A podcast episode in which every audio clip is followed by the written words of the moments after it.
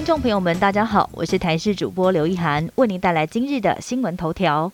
家中孩子如果声音粗哑，家长可要提高警觉。桃机奥密克戎群聚事件持续扩大，造成六个家户感染，五名儿童染疫。指挥中心最近邀请 ACIP 专家开会讨论，是不是要让小朋友也要接种新冠疫苗。国内儿童专家就提醒家长，孩子如果有感冒症状，并且合并笑吼，也就是说话跟咳嗽时声音粗哑，就要提高警觉。因为美国有专家观察大量儿童病例后发现，部分感染阿明狂的儿童声带跟喉头会发炎，会发出笑吼的症状，声音粗哑，咳嗽的声音也会变得比较刺耳，类似狗吠的声音。担忧去年五月份疫情爆发重演，有几个观察重点：北部疫情发烧进入社区传播，引发恐慌，民众担心去年五月份疫情大爆发的景象可能再次重演。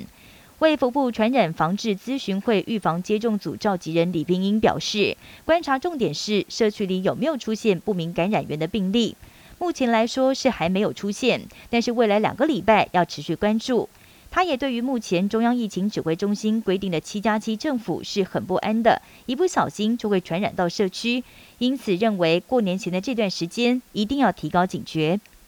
避免业者在年关前趁势联合哄抬涨价，公平会在昨天宣布要启动年节查价，目前已经择定重要的传统市场、年货大街，还有相关店家进行年节商品跟服务市况查访，一旦发现异常，就会启动调查程序，让民众可以安心过个好年。北韩一周之内两度射弹，官媒证实，继五号之后，昨天清晨又成功试射了一枚及音速飞弹。领导人金正恩亲自到现场督导。北韩声称飞弹击中了一千公里外的目标，但根据南韩分析，飞行距离只有七百多公里。不过极音速十马赫，南韩坦言要比起五号试射的极音速飞弹，技术上来说更进步了一些。加拿大魁北克省疫情严峻，省长祭出奇招，要对没有接种疫苗的民众课征健康税。因为魁北克省有一成五的人口连第一剂的疫苗都没有接种，但却占用了魁北克医院床位的五成。魁北克省长认为，这对配合接种的民众来说很不公平，宣布未来民众要是不打疫苗，就必须要缴纳健康税。确切的金额还没确定，但是省长强调一定会相当有感。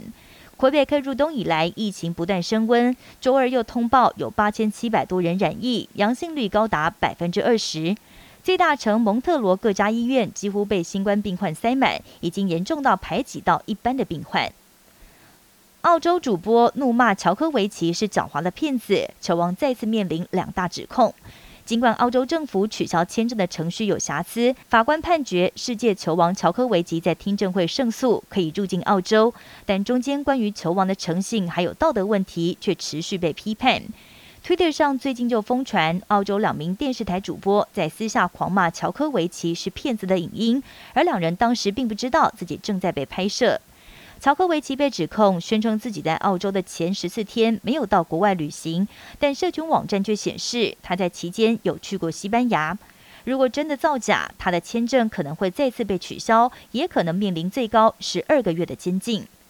以上新闻由台视新闻编辑播报，感谢您的收听。更多新闻内容，请锁定台视各界新闻以及台视新闻 YouTube 频道。